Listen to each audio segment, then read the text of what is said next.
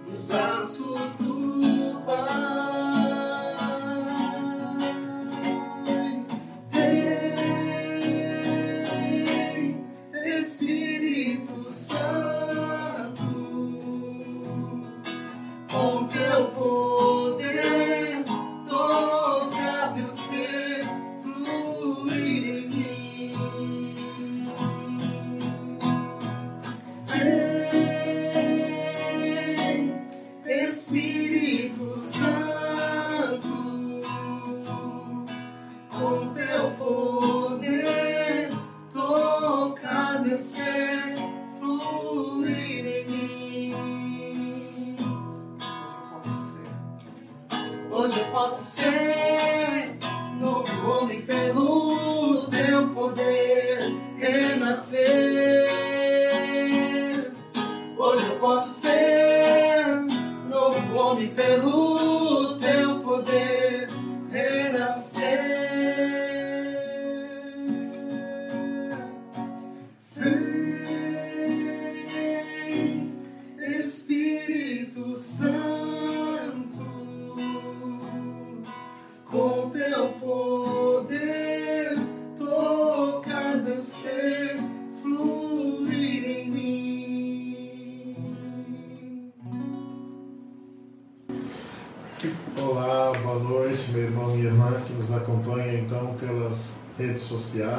Particularmente pela página da nossa paróquia Nossa Senhora da Paz.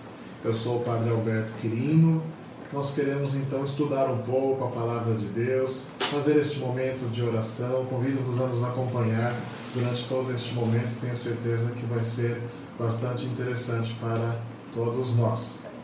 Esta escola da fé, na verdade, ela já acontece em nossa paróquia semanalmente, eh, de maneira presencial. Estes dias durante a quarentena, então, nós não estamos nos reunindo por causa da pandemia do novo coronavírus. Então, vamos dar continuidade no catecismo. Eh, nós estamos passando o catecismo em- de, eh, de maneira integral. Então, vamos começar aí a con- dar continuidade aí a partir do número 946 para frente, vamos até o número até o número 900 e 962. E vamos tratar um pouco da comunhão dos santos. O que nós temos hoje então? A comunhão dos santos é um dos artigos do nosso credo, da fé, da nossa profissão de fé apostólica. Então é a primeira profissão de fé que nós temos então na história da nossa igreja o símbolo apostólico e justamente depois da, da que a gente professa creio na igreja católica a gente meio que ligado a esta fé nós continuamos com o próximo artigo da, da- do símbolo que é creio no Espírito creio na comunhão dos santos. Logo depois de dizer creio na igreja católica nós dizemos creio na comunhão dos santos. Então o que é a comunhão dos santos, sendo bem brevemente. O texto co- co- começa já dizendo assim: depois de ter confessado a Santa Igreja Católica, os símbolos apóstolos apresenta a comunhão dos santos. Este, é esse artigo é, de certo modo, uma explicação do anterior. Então, quando a gente diz eu creio na Igreja Católica, a gente explica o que é isso justamente através da comunhão dos santos. Que o que é a comunhão dos santos? Nós acreditamos que é justamente a comunhão de todos os cristãos, vivos e mortos, seja no céu, na terra ou no purgatório. Então, é a comunhão de toda esta realidade. Isso precisamente é a Assembleia de Todos os Santos. Então, o Catecismo diz isso no número 946 e no número 947. Continua dizendo: uma vez que todos os crentes formam um só corpo, o bem de uns é comunicado aos outros, e assim é preciso crer que existe uma comunhão entre os bens da igreja, mas o membro mais importante é Cristo, por ser a cabeça. Assim, o bem de Cristo é comunicado a todos os seus membros, e esta continuação se faz por meio dos sacramentos da igreja. Então, aqui, o Catecismo da Igreja Católica está explicando justamente é, qual é a implicância, o alcance da comunhão dos santos em nossa vida. Isso significa o seguinte: que o que eu faço, o que acontece na minha vida afeta a todos. Igualmente, os méritos dos santos que já estão no céu, já estão é, aproveitando, estando na glória de Deus, vendo Deus face a face, aproveitando de sua glória, de sua majestade, os méritos da vida heróica que eles viveram em nosso meio nos alcançam também muitos benefícios para a nossa salvação, para a nossa santidade. Porque existe uma comunhão. Ah, padre, mas as outras religiões também não tratam disso de maneira bastante diferente da nossa. Se a gente pega as religiões orientais, no seu geral, como o hinduísmo, o budismo, o shintoísmo, o panteísmo, a maioria dessas religiões de, de origem oriental, eles falam de uma comunhão, mas a comunhão entre os membros ela não tem a mesma relação que a nossa. Então, como eles concebem uma espécie de reencarnação, a pessoa vai passando por várias fases e ela vai progredindo, como os egípcios, por exemplo, nessas reencarnações, a pessoa vai avançando, avançando e vai, de certa forma, se iluminando, até que um dia ela sai da roda de Sansara e ela entra de uma vez no divino. O que é um desastre, por quê? Porque ela entra no divino e ela se perde, ela deixa de ser ela mesma, porque ela se torna o divino, parte do divino. Os panteístas ainda são mais extremistas porque eles concebem que tudo é Deus, tudo é divino. Isso acontece um pouco também com as religiões africanas, que são animistas. Então, elas acreditam que tudo que existe na natureza está imbuído de um certo espírito. Então, a comunhão não é só entre os membros, mas é também com a natureza, com a árvore, com o vento, com os rios. Isso aqui é bonito, mas a nossa comunhão dos santos ela é mais profunda que isso aqui, porque nós entramos em comunhão com Deus através da adoção pela filiação divina.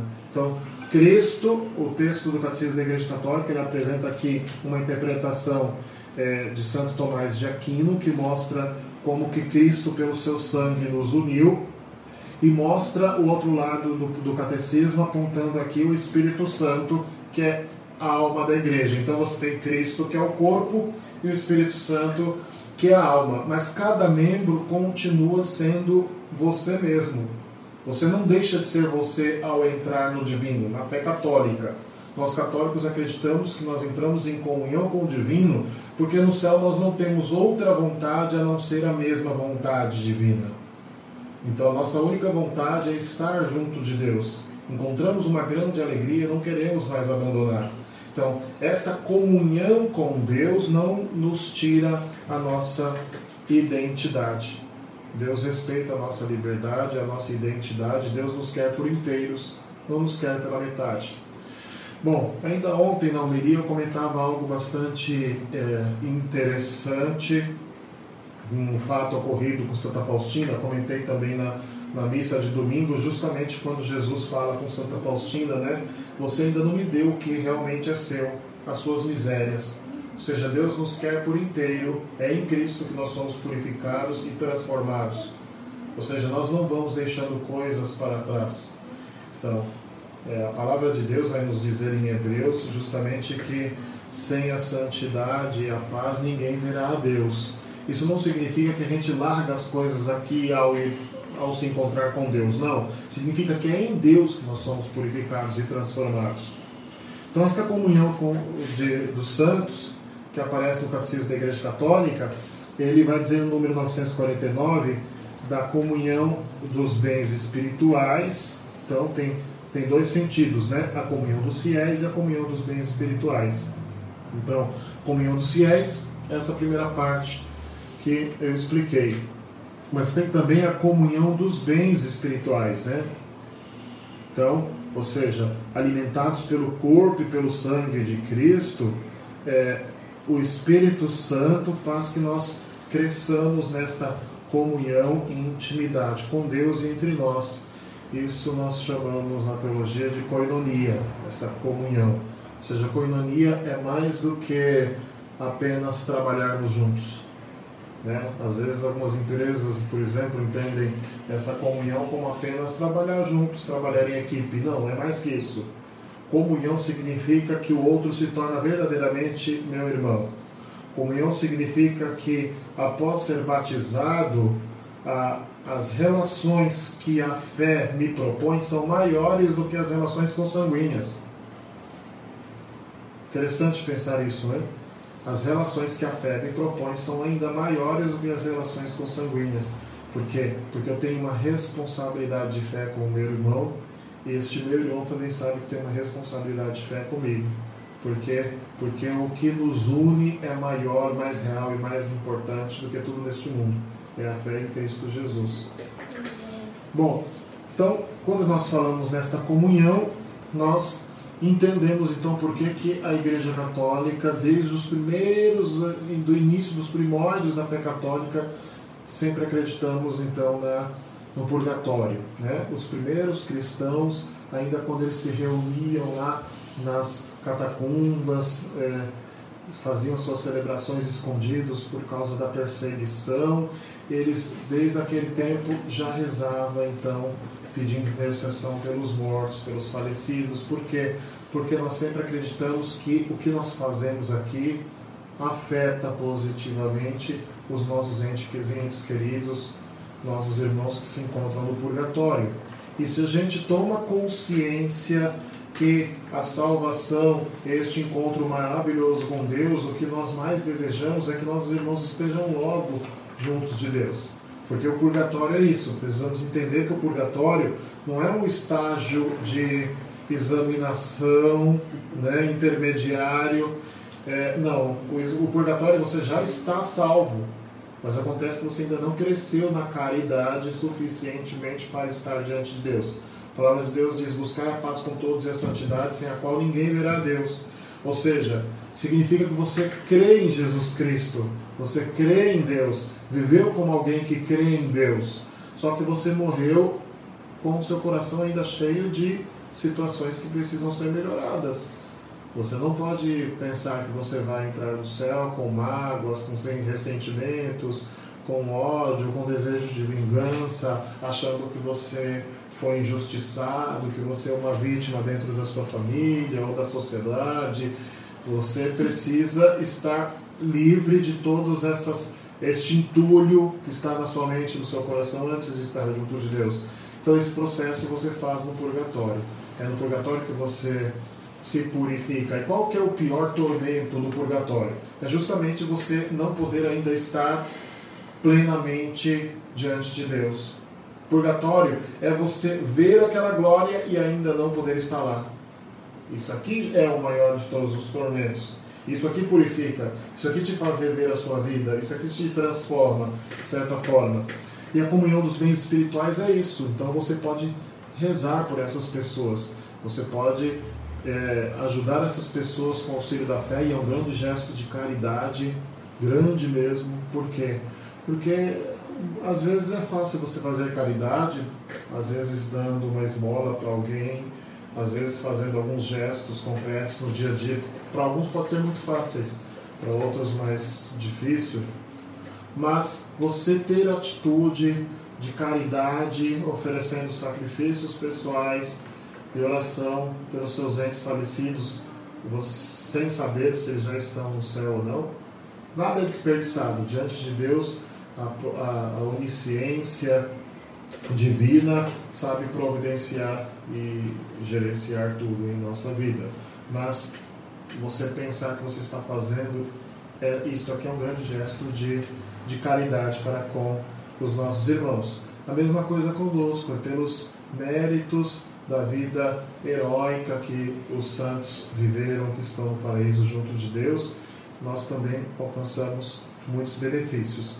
Então, o Catecismo vai falar sobre isso justamente no número 954, que ele fala dos três estados da igreja. Ele diz: Até que o Senhor venha em Sua majestade, e com ele todos os anjos, e tendo sido destruída a morte, todas as coisas lhe forem sujeitas, alguns dentre os seus discípulos peregrinam na terra, outros terminam esta vida e são purificados, são os que estão no purgatório, enquanto outros são glorificados, vendo claramente o próprio Deus, trino e uno, assim como ele é. Todos, porém, em grau e modo diverso, participamos da mesma caridade de Deus e do próprio e do próximo. E cantamos o mesmo hino de glória ao nosso Deus, pois todos quantos são de Cristo, tendo o seu Espírito, congregam-se em uma só igreja e nele estão unidos entre si. É um mistério, assim como o mistério da Santíssima Trindade. Nós não conseguimos explicar como que um único Deus são três pessoas e continua sendo um único Deus. Não é que são três deuses igualmente. Não, é um único Deus. Uma única divindade. Em três pessoas distintas, mas sem separação. Perfeitamente unidas, mas sem confusão. É um mistério que não dá para explicar. Igualmente a comunhão dos santos. Nós não conseguimos explicar como é essa nossa união, não é? Mas sabemos que ela é real, que ela existe. Aliás, muitas coisas que são reais e que existem não, não são visíveis aos nossos olhos. Haja vista que nós estamos enfrentando agora com a pandemia, na verdade. Há um inimigo que nós não vemos. Nós não enxergamos a olho nu, sem uma, um equipamento. Este inimigo existe, está aí, é real, afeta as nossas vidas. Lógico que esse exemplo é bastante é, grosseiro, mas nos faz entender que nem tudo que é visível aos nossos olhos é real. Ao mesmo tempo, nem tudo que é invisível aos nossos olhos deixa de ser verdadeiro. Né? Então, a intercessão dos santos aparece no número 956, é o que eu estava falando. A comunhão dos santos nos favorece, então, a oportunidade da intercessão dos santos. Né? Eu sei que tem confissões cristãs que não acreditam na intercessão dos santos, mas eu explico aqui, então, através da comunhão dos santos, que e, é, através da comunhão dos santos essa intercessão, sim, é possível, é válida e acontece. Né? O Catecismo da Igreja Católica diz pelo fato de os habitantes do céu estarem unidos mais intimamente com Cristo, consolidam com mais firmeza na santidade de toda a Igreja. Eles não deixam de interceder por nós ao Pai, apresentando os méritos que alcançaram na terra pelo único mediador de Deus e dos homens, Cristo Jesus. Por conseguinte, pela fraterna solicitude deles, nossa fraqueza recebe o mais valioso auxílio. Seja, o único mediador entre Deus e os homens continua sendo Cristo. Mas Cristo é a cabeça e nós somos os membros do seu corpo. Então, Cristo continua sendo o único mediador, por quê? Porque quando nós estamos em perfeita união com Deus e com Cristo, a nossa vontade é a de Cristo e não a nossa. Percebe? Então, o poder da oração não é mudar a vontade de Deus. O poder da oração é configurar a nossa vontade à vontade dele. E mesmo quando é, nós pedimos e sentimos que as nossas preces foram atendidas, a razão não é que a vontade de Deus foi mudada, a razão é que Deus conta conosco para até para fazer grandes coisas na história da humanidade. Se a gente olha o texto bíblico, está cheio de passagens em que Deus parece atender o pedido do seu povo. É porque Deus quer contar conosco na obra da criação. Então, é interessante pensar isso. Muitos milagres, veja, por exemplo, o evangelho de ontem, né? o Evangelho de ontem, Jesus pergunta aos discípulos o que podemos fazer para dar de alimentar a toda esta multidão, não é? Mas Jesus perguntou a eles para testá-los, porque ele já sabia o que ele ia fazer. O próprio evangelista diz isso. Ele já sabia o que ele ia fazer. O que, que acontece depois disso? André apresenta o menino que está oferecendo ali uma micharia. Cinco pães e dois peixes, que não dá para fazer nada com isso mas Jesus se utiliza disso para fazer o milagre da multiplicação dos pães. Jesus não poderia fazer o milagre sem usar nada do menino, sem gastar o que tinha. Podia, mas Jesus quer a nossa participação. E é interessante a gente pensar que a generosidade e a solicitude vem de uma criança tão inofensiva como aquele menino. Ali tinha uma multidão, ninguém ofereceu ajuda. Quem foi oferecer foi a criança. Percebe? Ou seja, Deus conta conosco, às vezes até com aquilo que a gente oferece que parece tão pouco. Não é? Eu confesso que antes de fazer essa live eu estava com este sentimento, mas Jesus, eu vou fazer essa live, será que vale a pena fazer isso? Parece que não tenho muito a oferecer, não tem muita coisa para apresentar, mas às vezes Deus se utiliza desse pouco que a gente tem para oferecer e para apresentar. Então, esta comunhão dos santos, é, ela, nos, ela nos faz duas coisas que eu acredito ser bastante importantes. A primeira, o Catecismo vai explicar aí no número 957, quando ele fala especificamente da comunhão dos santos. É, precisa despertar em nossos corações o desejo do céu, do sagrado, das coisas do céu. E em seguida, a segunda coisa que eu já mencionei é essa caridade. Não só caridade com os nossos irmãos falecidos, mas a comunhão dos santos precisa despertar em nosso coração a caridade, porque quando eu olho o próximo e vejo que ele carece, que ele tem necessidades, eu preciso me dar conta que eu estou unido a ele e que se ele sofre, eu estou sofrendo junto. Porque acaso nós podemos separar os membros de nosso corpo quando um está sofrendo? Você espeta o dedo no espinho, o corpo inteiro sofre. A dor não fica lá no dedo e você pode pensar assim: eu não estou sentindo, o dedo não tem nada a ver comigo. Não. Então, nós somos todos membros de um único corpo, o corpo de Cristo, que é a cabeça. Então, se um irmão está sofrendo, isso é responsabilidade minha, isso é responsabilidade sua, porque ambos, todos nós fazemos parte da comunhão dos santos e do corpo de Cristo. E isso precisa despertar em nós esse desejo de do convívio dos eleitos, da convivência com os nossos irmãos que já estão glorificados no céu. Penso que nós podemos então interromper um pouquinho e meditar com uma canção. Reze junto também na sua casa. Eu peço que você, no ambiente onde você se encontra neste momento, você possa realmente estar é, apreciando este momento e também rezando, desejando as coisas do céu.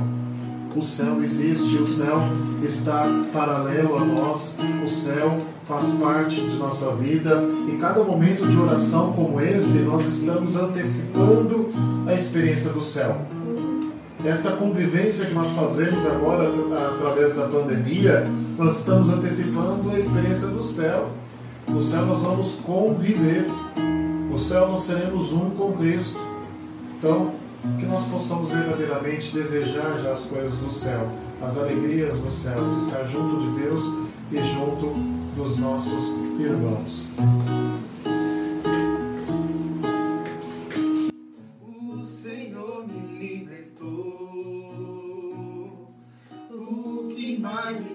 Aqui? Nada me seduz.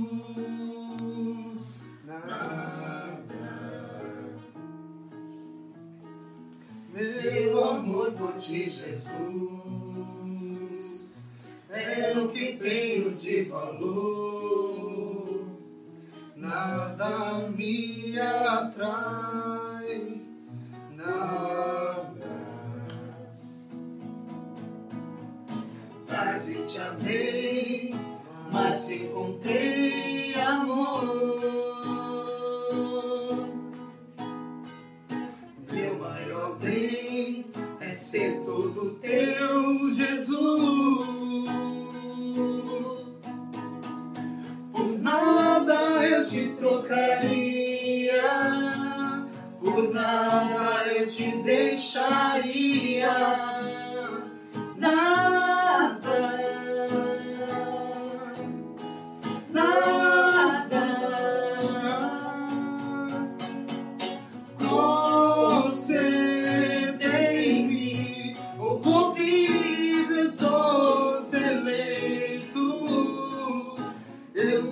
sonho com o céu a todo.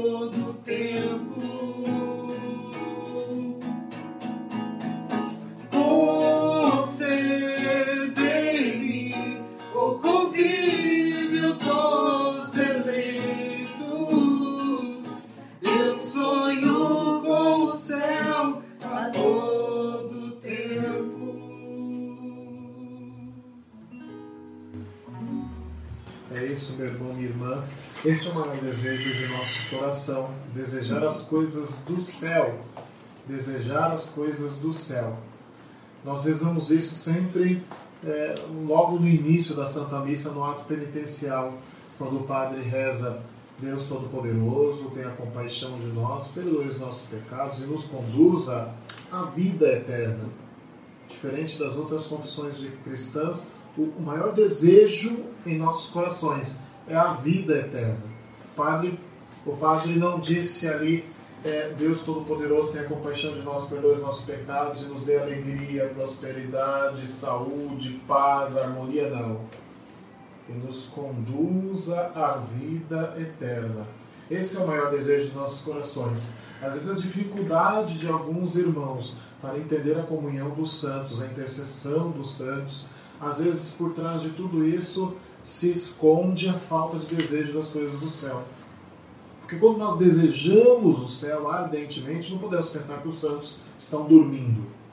Não é? Isso não se sustenta com a palavra de Deus e não se sustenta com a fé de sempre, a fé que nós herdamos dos apóstolos, que está no catecismo da Igreja Católica, como eu já citei, que os primeiros cristãos sempre acreditaram que os mártires, aqueles heróis da fé que derramaram o seu sangue por amor a Cristo, à Igreja, aos irmãos, eles estavam intercedendo e por isso eles pediam, às vezes com um prego, às vezes com um pedaço de ferro, um pedaço de carvão, eles riscavam aquelas catacumbas pedindo intercessão por suas necessidades, as necessidades da igreja. O maior de todas as intercessões que eles faziam era justamente pedir à nossa Mãe Santíssima, Virgem Maria Santíssima. Já no início do cristianismo, eles rezavam mas esse é um tema para a próxima live, né? Mas eles pediam a Virgem Maria Santíssima intercessão. Então, pensemos na, na comunhão dos santos é, como esta oportunidade de nós já anteciparmos a experiência do céu e viver já hoje como eleitos, viver já hoje como redimidos por Cristo, como pessoas salvas por Deus. Como é viver como alguém que já é salvo? É viver a caridade, viver o amor. Às vezes custa menos do que a gente imagina. A grande parte de nossa fé nós mais complicamos do que, do que facilitamos. Eu gostaria de rezar um pouco com vocês para fechar um pouco isso, falando justamente sobre a caridade. Não é? Então, eu falei da comunhão dos santos como esta realidade é, propriamente dita, e eu falei que eu ia citar a dos santos também como para despertar em nosso coração o sentido da, da caridade. Tem um texto bastante sugestivo, que inclusive é citado no catecismo aí no número é, 953, é, é citado, que é o texto da carta de São Paulo aos Coríntios, capítulo 13. O texto diz assim: Medita essas palavras comigo. Ainda que eu falasse a língua dos homens e dos anjos, se não tiver caridade, sou como o bronze que soa ou como o símbolo que retine. Mesmo que eu tivesse o dom da profecia e conhecesse todos os mistérios e toda a ciência, mesmo que eu tivesse toda a fé a ponto de transportar montanhas, se não tiver caridade, eu não sou nada. Ainda que eu distribuísse todos os meus bens em sustento dos mais pobres, e ainda que eu entregasse o meu corpo para ser queimado, se eu não tiver caridade, de nada valeria. A caridade é paciente, a caridade é bondosa, não tem inveja, a caridade não é orgulhosa, não é arrogante, não é escandalosa, não busca os seus próprios interesses, não se irrita, não guarda rancor, não se alegra com a injustiça, mas se rejubila com a verdade. Tudo desculpa, tudo crê, tudo espera, tudo suporta. A caridade jamais acabará. As profecias desaparecerão. O dom das línguas cessará. O dom da ciência findará. A nossa ciência é parcial. A nossa profecia é imperfeita. Quando chegar o que é perfeito, o imperfeito desaparecerá. Quando eu era criança, falava como criança, pensava como criança, raciocinava como criança. Desde que me tornei homem, eliminei as coisas de criança. Hoje vemos como num espelho, profusamente, mas então veremos, face a face. Hoje conheço em parte, mas então conhecerei totalmente como sou conhecido. Por ora subsistem a fé, a esperança e a caridade. As três, porém, a maior delas é a caridade. Com esse texto, nós tomamos consciência do valor, da importância do amor, da caridade. Então, o texto bíblico traduz por caridade aquele amor que no original grego está escrito como ágape, ou seja, é um amor que supera e vai além de tudo que nós entendemos como amor. É um amor que alcança até o dom da vida, o dom de si mesmo. Tempo pascal é um período bastante propício para nós refletirmos sobre este amor, o ágape, o que é o dom de si mesmo. Talvez experimentar na sua casa um pouco isso, pensar no que o Padre falou sobre a comunhão dos santos e perceber que diante de você, em sua casa, agora convivendo em casa, que às vezes pode estar sendo mais fácil, às vezes para outros pode estar sendo mais difícil, mas fazer a experiência de conviver com os santos. Perceber que aquele irmão que está diante de você também é Cristo. Porque o mesmo Espírito que move-se em seu coração, move-se também no coração dele. Perceber que o que você faz quando você está convivendo com o santo?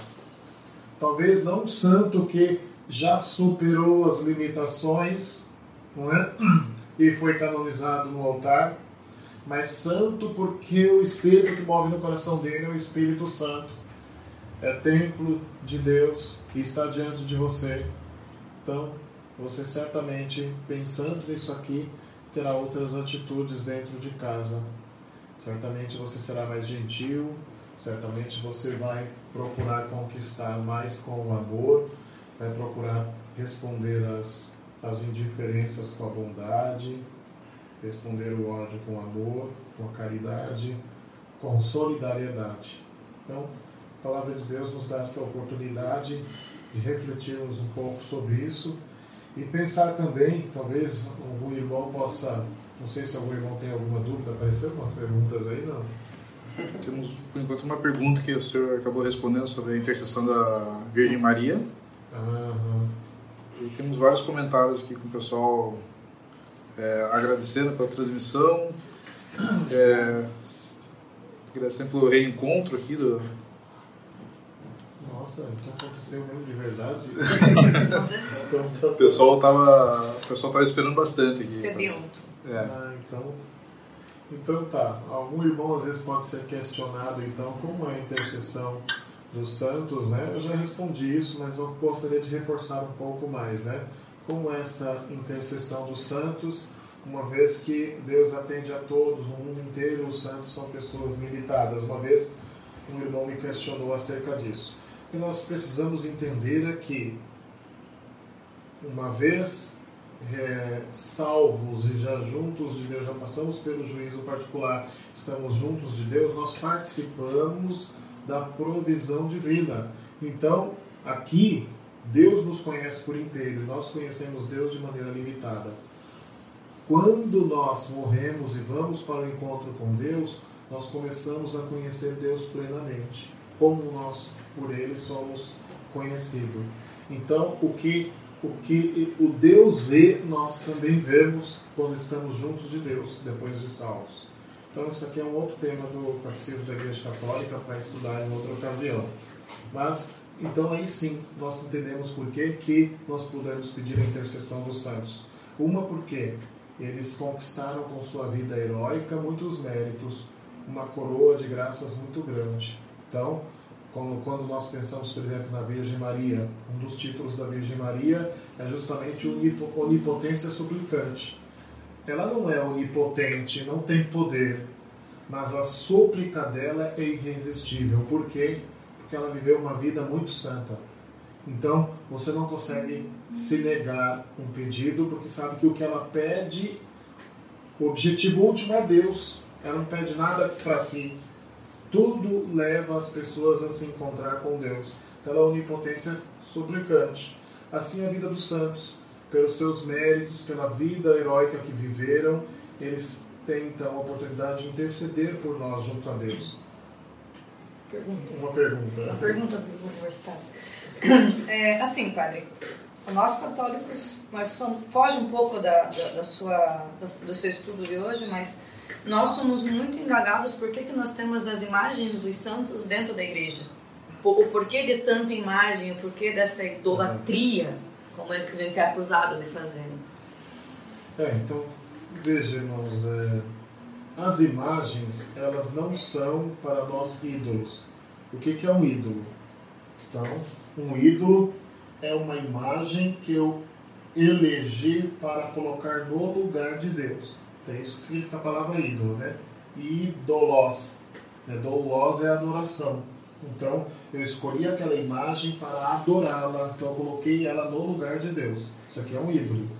Então, quando eu entendo o que é ídolo, eu começo a perceber que o maior risco de idolatria não é em relação muitas vezes à imagem.